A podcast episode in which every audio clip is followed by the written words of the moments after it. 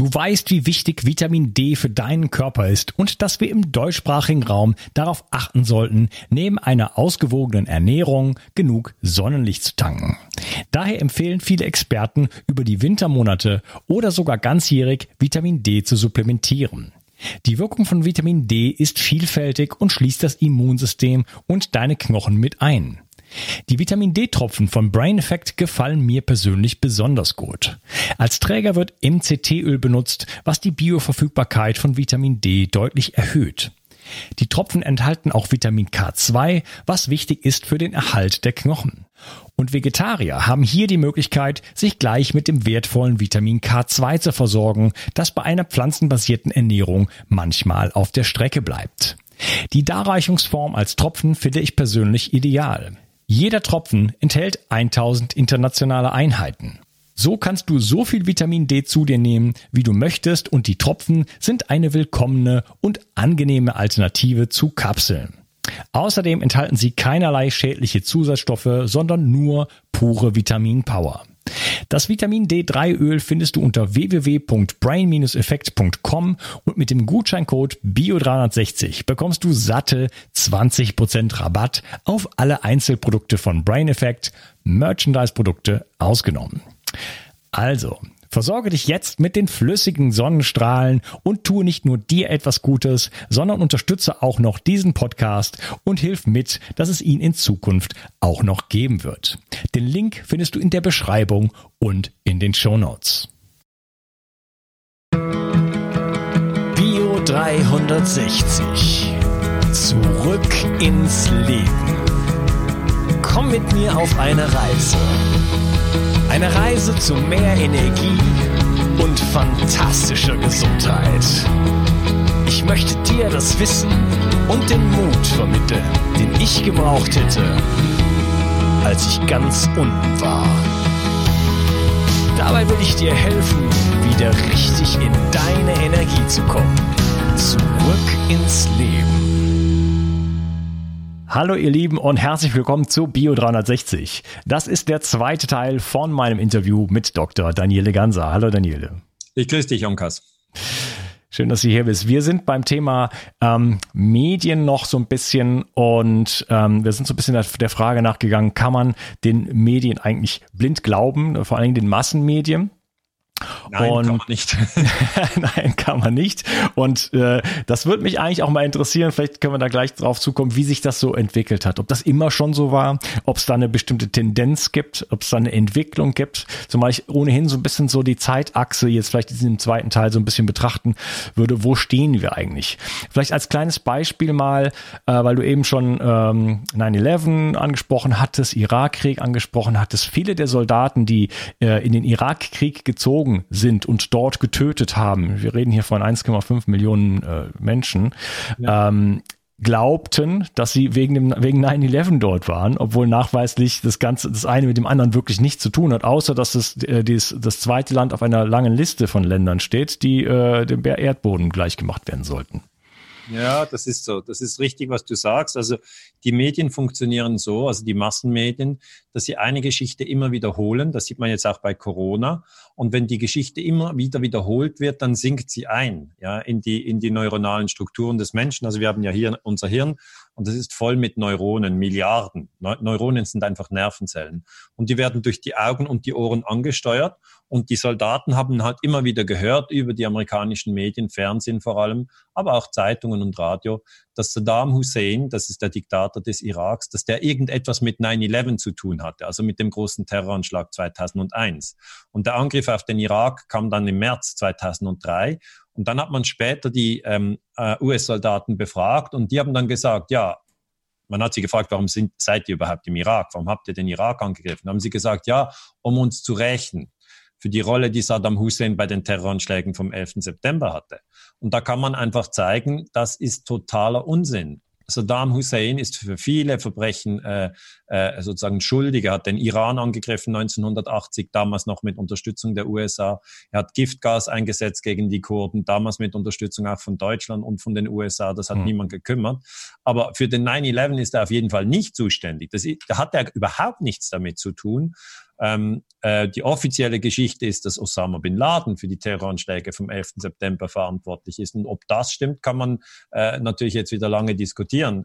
Aber auf jeden Fall haben die die Soldaten hier entweder die Namen Osama bin Laden und, und, und Saddam Hussein durcheinander gebracht, alles so fremdklingende Namen, oder sie waren einfach total verwirrt durch die Kriegspropaganda. Und das zeigt einfach unter dem Strich, Kriegspropaganda funktioniert. Einfach, weil es immer und immer und immer wiederholt wird. Und das macht die Leute am Schluss so, dass sie das Gefühl haben, ja, es muss, es muss wohl stimmen.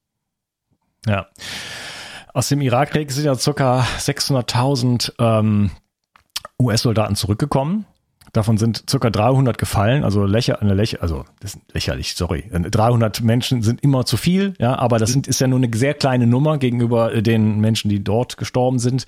Ja. Äh, von diesen 600.000, bitte korrigiert mich, wenn die Zahlen nicht ganz stimmen, aber es geht in die Richtung, sind circa die Hälfte ähm, äh, Invalide mittlerweile. Da redet man vom ähm, Golfkriegssyndrom, ja, das hat ähm, einerseits wahrscheinlich mit dem Tamiflu und so weiter, mit äh, Sachen zu tun. Da hatte die, die wir sind ja mit über diese Anthrax-Geschichte wollten sie ja in Irak schon viel früher angreifen eigentlich und dann hat das ja nicht so ganz funktioniert, äh, weil sich dann hinterher herausgestellt hat, dass Anthrax eigentlich Waffen-Anthrax der CIA war.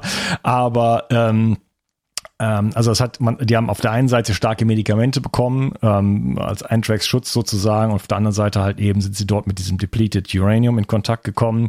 Ähm, auch da gibt's äh, sehr, einen sehr guten Film, muss ich mal überlegen. Ähm, Deadly Dust vielleicht? Ja, genau, Deadly Dust. Wie heißt der, wie heißt der Regisseur nochmal? Ich weiß nicht mehr. Ja. Mir kommt es gerade auch in den Sinn. Deadly Dust ist ja. dabei. Es gibt, also es gibt die Frage, ob es depleted Uranium gibt, ist unbestritten klar beantwortet. Es gibt depleted Uranium. Erstens, hundertprozentige Sicherheit. Zweitens, ob das eingesetzt wurde im Irak und in Kosovo und in Afghanistan, ist auch zu hundertprozentig beantwortet. Ja, wurde eingesetzt.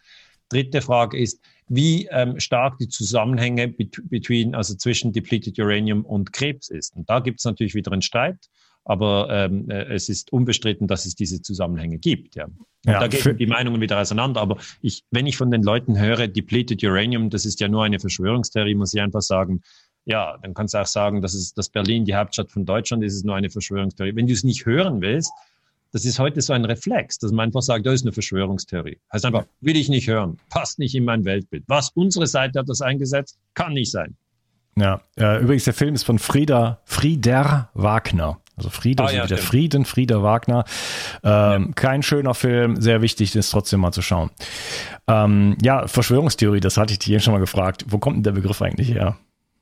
Ja, weißt du, Verschwörungen gibt es immer wieder. Das heißt einfach eine geheime Absprache zwischen zwei oder mehr Menschen. Das heißt, der Mord an Cäsar vor 2000 Jahren, das war eine Verschwörung, weil es war eben nicht ein Einzelner, der ihn umgebracht hat. Übrigens damals mit dem Dolch. Die haben Cäsar niedergedolcht an den Iden des März. Das ist ja einer der bekanntesten politischen Morde neben dem Kennedy-Mord. Ähm, und das heißt, wenn das mehrere Täter sind, ist es eine Verschwörung. Und dann 1963 wurde ja Kennedy umgebracht in Dallas. Und die Frage war dann, war das eine Verschwörung oder nicht? Was bedeutet das übersetzt auf Deutsch? Wenn es eine Conspiracy ist, dann sind es mehrere Täter. Wenn es keine Conspiracy ist, dann kann es ein Einzeltäter sein. Das ist eigentlich das, was man grundsätzlich mal muss unterscheiden. Ähm, also wenn, wenn jetzt Lee Harvey Oswald Kennedy alleine erschossen hat, dann ist es keine Verschwörung, wenn er sich mit sich selber abspricht und einfach als the lonely crazy man, wie man dann immer sagt, der, ein, der verrückte Einzeltäter, jemand, das ist keine Verschwörung, ja. Aber wenn Kennedy im Kreuzfeuer gestorben ist, was ich glaube, ähm, dass also auch von, von, von, vom Grassy Knoll her geschossen wurde und dass Kennedy im Kreuzfeuer gestorben ist, also mehrere Schützen, schon nur zwei reicht, können auch drei oder zehn, ist egal, aber wenn zwei sind, ist es eine Verschwörung, weil dann müssen diese zwei sich ja absprechen. Und das ist eigentlich in der amerikanischen Geschichtsschreibung so, dass man eigentlich ganz entspannt über äh, Conspiracy Theories gesprochen hat, also über Verschwörungstheorien, bis eben dann der Kennedy-Mord geschah. Und dann hat die CIA ein Mem Memorandum zirkulieren lassen, äh, in dem sie eben an alle, die CIA hat ja an jeder Botschaft weltweit eine, einen Abteilungsleiter für die CIA.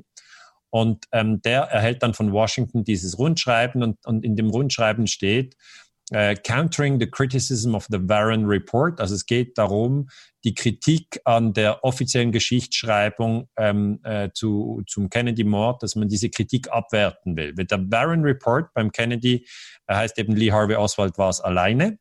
Und dann sind aber verschiedene rausgegangen und haben gesagt, du, das stimmt ja gar nicht. Vielleicht war die CIA involviert, vielleicht war es eine Verschwörung. Ja, vielleicht war es eine Verschwörung.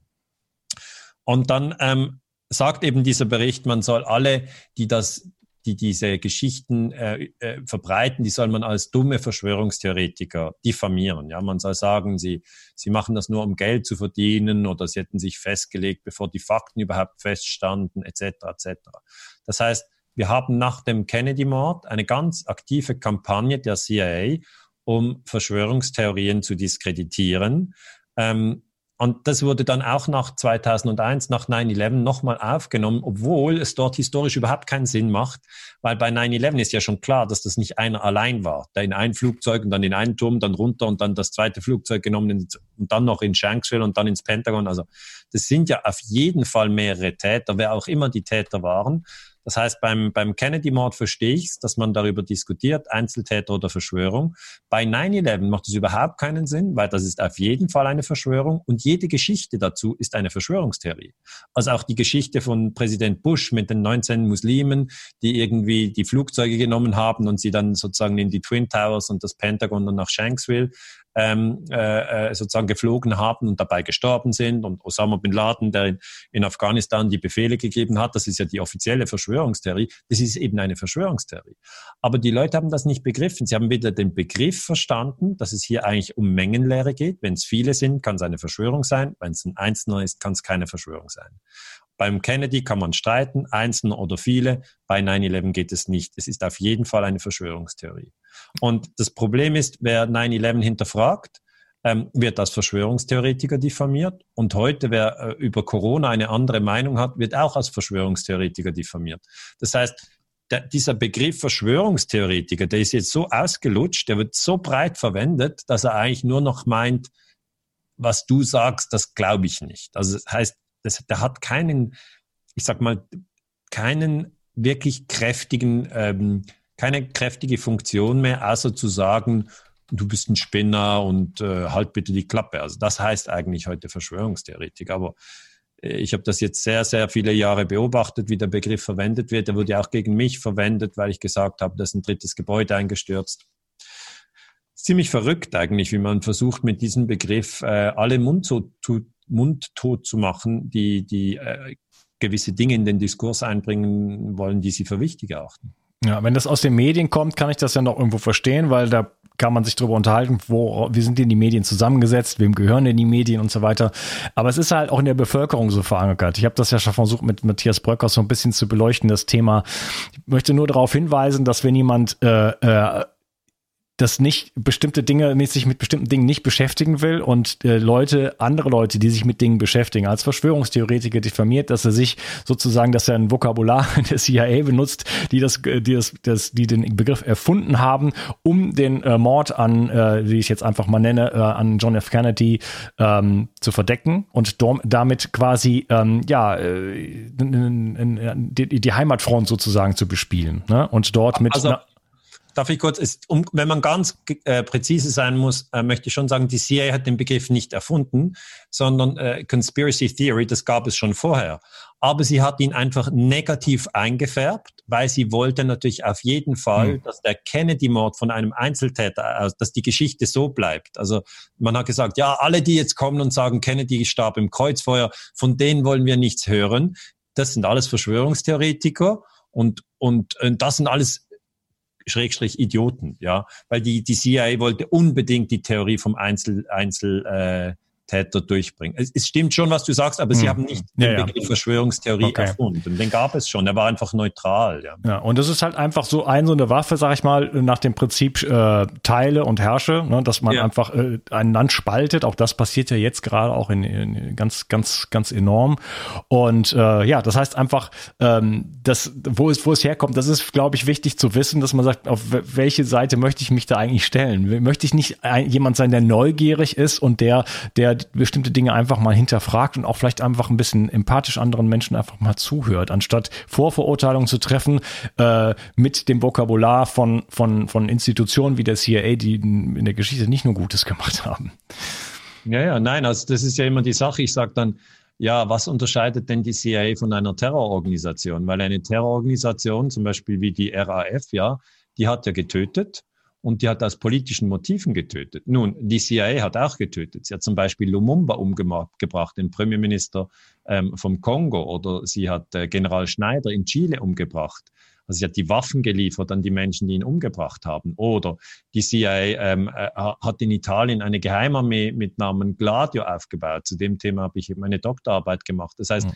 Die CIA verhält sich wie eine Terrororganisation. Aber wenn man das sagt, ja, die CIA ist ja eine Terrororganisation, dann heißt es sofort, das ist eine Verschwörungstheorie. Also, also ich, ich merke das immer wieder, oder wenn man, wenn man sozusagen den vorgegebenen, relativ eng vorgegebenen Diskurs verlässt und zum Beispiel sagt, ja, die NATO ist ein Angriffsbündnis, die NATO ist nicht ein Verteidigungsbündnis, dann reagieren die Leute, die das nicht hören wollen, äh, so zuerst mit diesem Grundreflex, ist, ein, ist eine Verschwörungstheorie. Und was sie damit sagen möchten, ist, es ist Unsinn.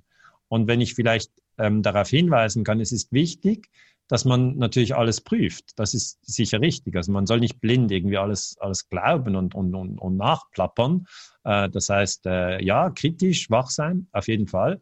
Aber man soll nicht einfach Dinge, die man zum ersten Mal hört, einfach als Unsinn abtun, nur weil man es nicht versteht. Weil die meisten Menschen haben ja sich noch nie in ihrem Leben mit verdeckter Kriegsführung befasst. Und wenn man den über die Operation Northwoods erklärt oder äh, ähm, auch Gladio, also ich meine Gladio, äh, das sind Geheimarmeen, die im Kalten Krieg aufgebaut hat. In Deutschland hatten die Waffenlager, es wurden ehemalige Leute aus, aus, aus der SS wurden dort integriert, weil sie antikommunistisch waren etc. Äh, wenn das jemand das zum ersten Mal hört, sagt, ah, Verschwörungstheorien gibt's nicht, oder? Es ist einfach, ich sag mal, es ist verständlich, dass man das erste Mal so reagiert. Aber wenn man länger sich vielleicht äh, reflektiert und denkt, ah ja, stimmt, vielleicht sollte ich das nächste Mal wirklich genauer hinhören. Und dann kann man schon unterscheiden, sind es jetzt einfach nur dumme Geschichten wie so Elvis lebt, ja, also das ist ja wirklich, es gibt idiotische Verschwörungstheorien, oder sind das faktenbasierte ähm, ähm, Beobachtungen zu einem wichtigen Sachverhalt. Ja, Iran-Contra-Affäre zum Beispiel 1986. Das war natürlich eine Verschwörung. Und wenn man das als Historiker beschreiben möchte, muss man hier eine Verschwörungstheorie darstellen, weil, weil sonst kann man es überhaupt nicht beschreiben.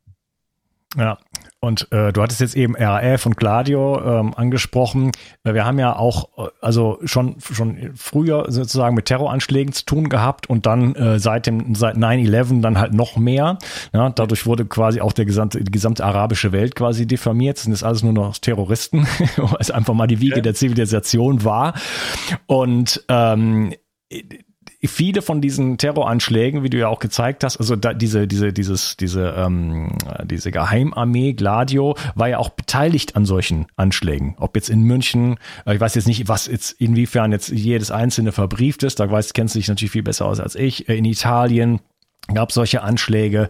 Selbst bei der RAF war es ja so, da gab es ja drei Generationen. Die erste Generation war der Meinhof und so weiter. Die kamen dann halt, äh, die waren ja alles letzten Endes Mittelständler, die hatten von Tuten und Blasen keine Ahnung. Die wurden dann so ein bisschen erstmal irgendwie äh, in Libanon geflogen und von, von, von, von Ostdeutschland, dann wurden die da ausgebildet, damit die mal so ein bisschen klarkommen. Und dann haben die ein bisschen was gemacht.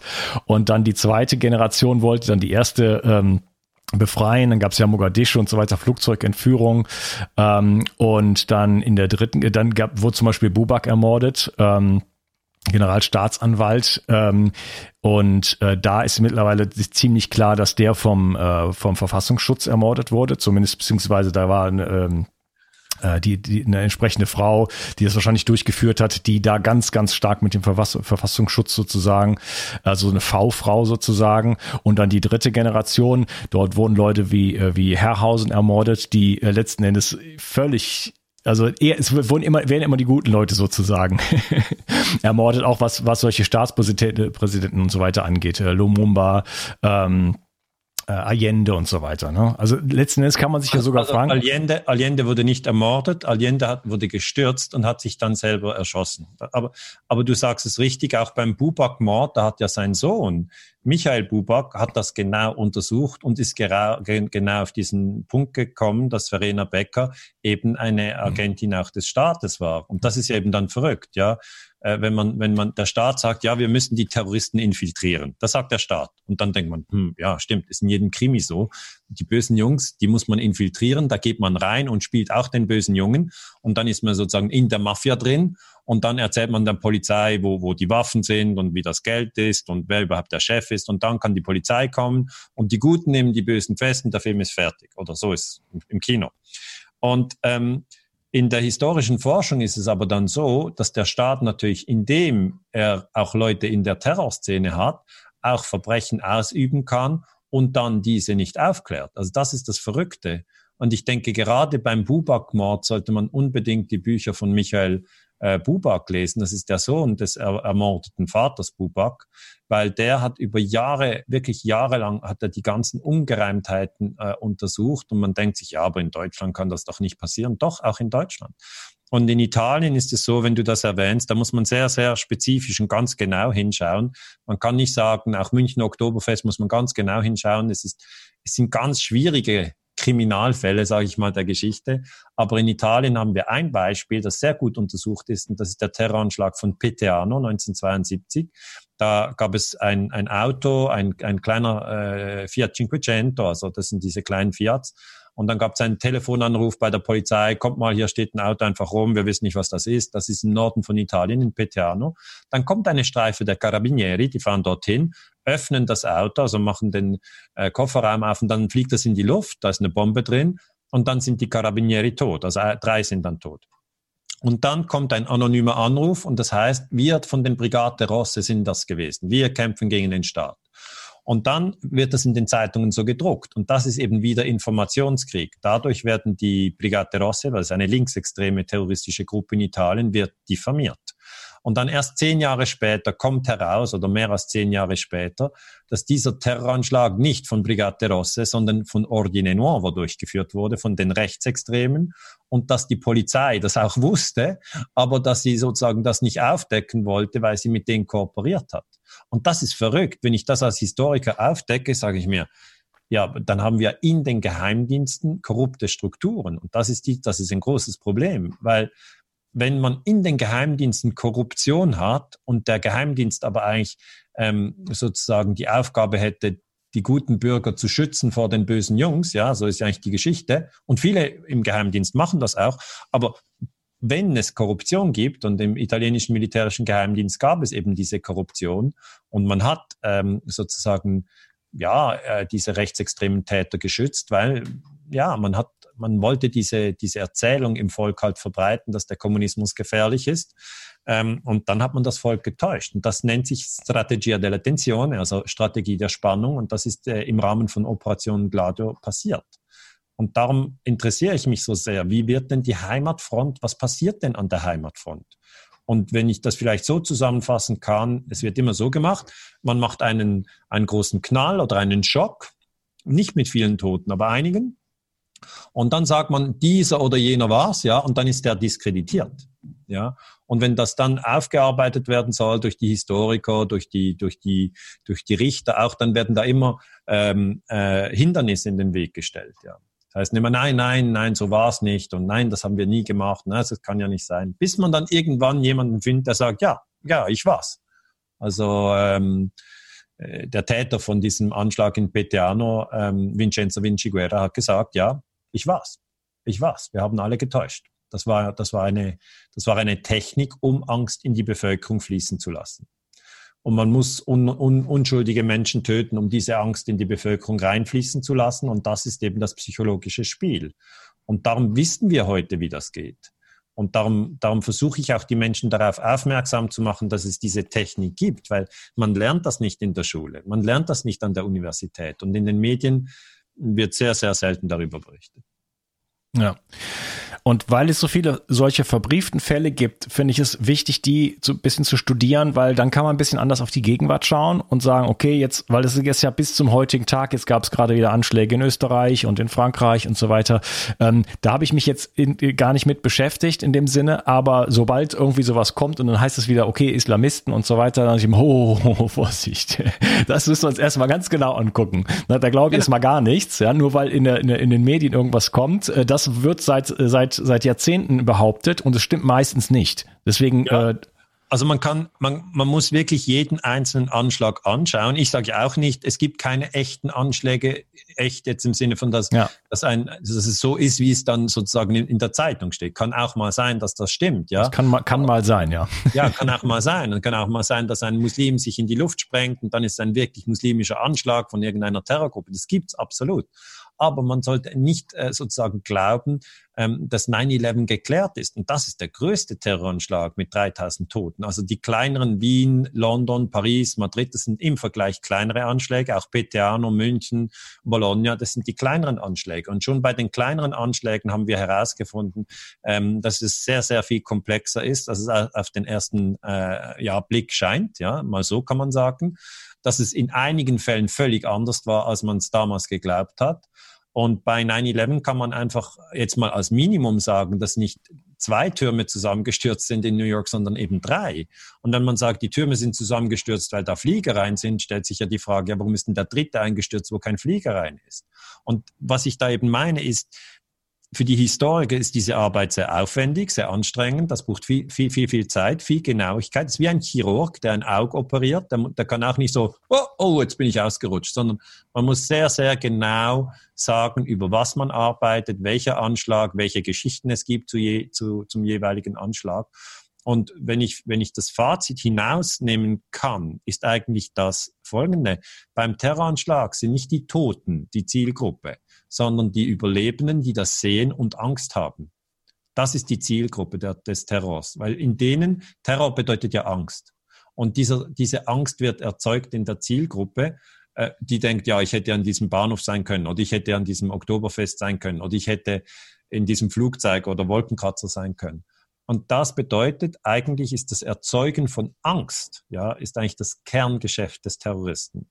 Und ähm, die Historiker können das nachweisen, dass das so ist, aber dann gibt es eben noch ein paar andere, nicht nur die Terroristen. Es gibt auch staatliche Akteure, äh, die Angst erzeugen wollen, weil Angst ist, ist so ein Geschäft, ja, und dieses Geschäft mit der Angst wird immer wieder äh, betrieben, um die Menschen zu steuern. Und das ist eigentlich das, was ich mit meiner Forschung erklären möchte. Es ist sehr wichtig, die eigene Angst zu beobachten, gibt verschiedene Ängste, ja, Terrorangst oder Virusangst oder Angst vor Armut oder Angst vor äh, Diktatur, ganz verschiedene Ängste, dass man die also beobachtet und dann auch sich fragt, ist meine Angst jetzt groß, ist sie tief, warum ist sie da? Und dass man realisiert, dass man nicht, dass man nicht die Angst ist, sondern das Bewusstsein, in dem diese Angst aufsteigt und wieder vergeht.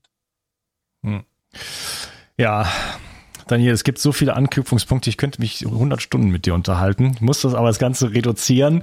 Ähm, vielleicht noch ein Wort zu 9-11. Ähm, du, also Bush hat ja, wir waren eben noch bei Verschwörungstheorie und Bush hat ja, äh, ich glaube, circa einen Monat später oder ein paar Wochen später hat er gesagt, so, wir können es nicht akzeptieren, das gibt, kann man sich anschauen, wir können es nicht akzeptieren, dass es, äh, dass es jetzt Verschwörungstheorien darüber gibt. Also bitte, ja. also man darf das überhaupt gar nicht in Frage stellen. So, das hat, sagt, sagt einfach der Präsident, was ich ja schon sehr, sehr, sehr, sehr verdächtig finde, das einfach mal so zu behaupten. Lukas, er hat das gesagt vor der UNO und zwar war das Zitat, Let us never tolerate outrageous conspiracy theories regarding the events of 9-11. Auf ja. Deutsch, lasst uns niemals absurde Verschwörungstheorien über die Terroranschläge vom 11. September 2001 tolerieren. Und das ist so absurd, diese Aussage, weil es ist ja klar, dass 9-11 eine Verschwörung war. Und wenn man über 9-11 spricht, hat man nur Verschwörungstheorien. Das haben wir schon besprochen.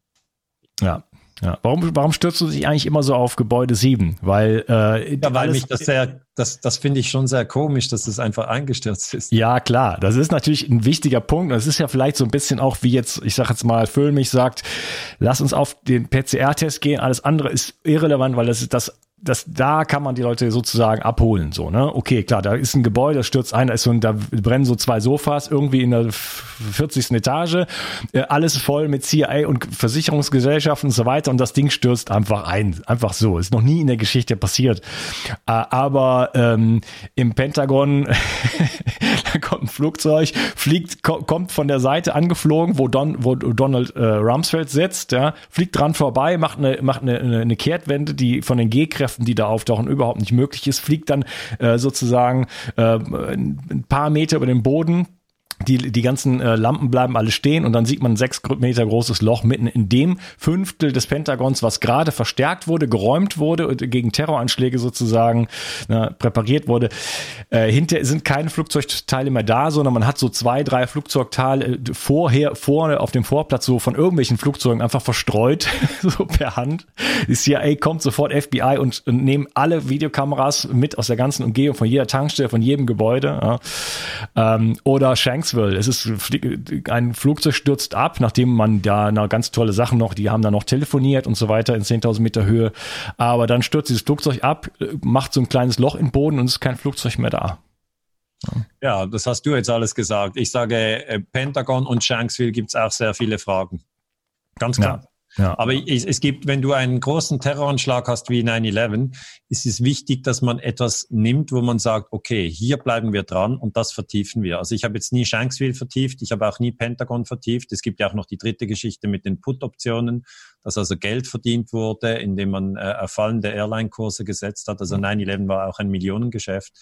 Aber für mich, ich muss dann eben als Historiker immer sagen, okay, interessant, okay, interessant, lasse ich weg. Okay, interessant, lasse ich weg. Hm. Ja, sind viele, aber sind, sind viele Sachen interessant und auch Parallelen. Eine Parallel zum Beispiel zur heutigen Situation ist, dass es immer äh, vor solchen Sachen Übungen gibt. Mhm. Ja, ähm, es gab eine Übung, ähm, genau am gleichen Tag waren ganz viele Abfangjäger sozusagen 200, 300 Kilometer entfernt, haben dort genau das geübt, was dann geschehen ist und deswegen konnten die ja da nicht, die sind ja sozusagen, die haben ja nichts getan, ja, also da kommen angeblich Flugzeuge, das ist ja noch nicht mal, ist ja noch nicht mal eigentlich, es gibt ja auch Theorien, die sagen, hey, da waren nicht mal Flugzeuge, ja, weil die Frage müsste sich ja auch stellen, wenn da vier Flugzeuge mit Passagieren sozusagen ähm, jetzt äh, zu Schaden gekommen sind, sind und man aber keine Flugzeuge findet, wo sind dann die Flugzeuge und wo, wo sind die Passagiere, die da eingestiegen sind?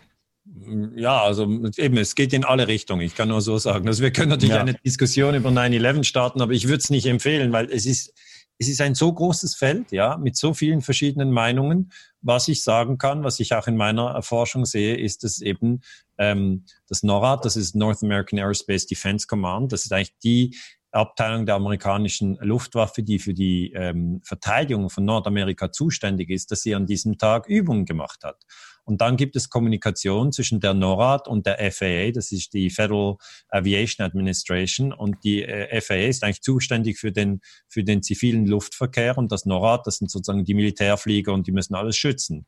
Und dann gibt es eine Kommunikation zwischen FAA und NORAD, wo FAA fragt, ist this real world or exercise? Also ist das jetzt ist das jetzt echt oder ist das eine Übung? Weil das lief am 11. September eben auch eine Übung, die eben Terroranschläge simulierten sollten. Und dann hatten die auf ihren Radars ähm, so Punkte eingefügt, wo sie nicht sicher waren, sind das jetzt echte Punkte oder sind das, sind das Übungspunkte. Ja, das sind diese ganzen Wargames. Und das ist eine ganz, ganz schwierige Sache für den Historiker herauszufinden. Ist es jetzt Zufall, dass es gerade gleichzeitig eine Übung gab? Ähm, wer wusste davon? Ralf Eberhard zum Beispiel war ein sehr hochrangiger General. Das ist der General in der, in der Air Force bei, beim NORAD. Der wurde dann befragt von 9-11 Commission Report und hat gesagt, ja, äh, hat das jetzt nicht gestört, diese Übung? Und dann sagt Ralf Eberhard, nein, nein, es hat nicht gestört das hat geholfen, da waren wir schneller einsatzbereit. Aber einsatzbereit, die haben eben gerade alles verpasst, oder? Die, die, der erste Flieger ging Viertel vor neun in den ersten Turm, der zweite ging um neun Uhr in den zweiten Turm. Dann ging es drei Viertelstunden bis Viertel vor zehn. Nehmen wir mal an, vier Flieger, nehmen wir das mal an. Ähm, dann diese Dreiviertelstunde, wie kann das sein, dass die amerikanische Luftwaffe da äh, sozusagen mit den schnellsten äh, Abfangjägern diese langsamen äh, Passagierflugzeuge nicht abgefangen hat. Also jeder, der etwas von Luftverteidigung versteht, sieht, da stimmt etwas nicht. Aber wie gesagt, das sind so große Dossiers, die lasse ich lieber geschlossen. Ja, okay. Lass uns da mal kurz, äh, ich möchte auch deine Zeit respektieren.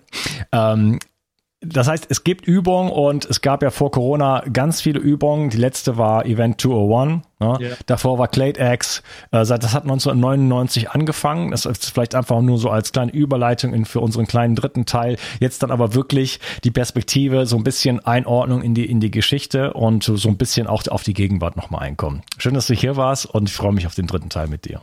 Danke. Kennst du schon mein Buch Zurück ins Leben, Wege aus der Müdigkeit? In diesem Buch stelle ich dir Techniken vor, die dir, egal ob jung oder alt, ob krank oder fit, helfen können, nicht nur deine Müdigkeit loszuwerden, sondern mehr Energie und Gesundheit in dein Leben zu bringen. Du lernst, wie du am Atem deinen Gesundheitszustand präzise ablesen kannst und mit einer einfachen Übung deutliche Verbesserungen im Bereich der Durchblutung, der Sauerstoffversorgung, der Nährstoffversorgung deiner Zellen und damit verbunden vielen anderen Symptomen erfahren kannst.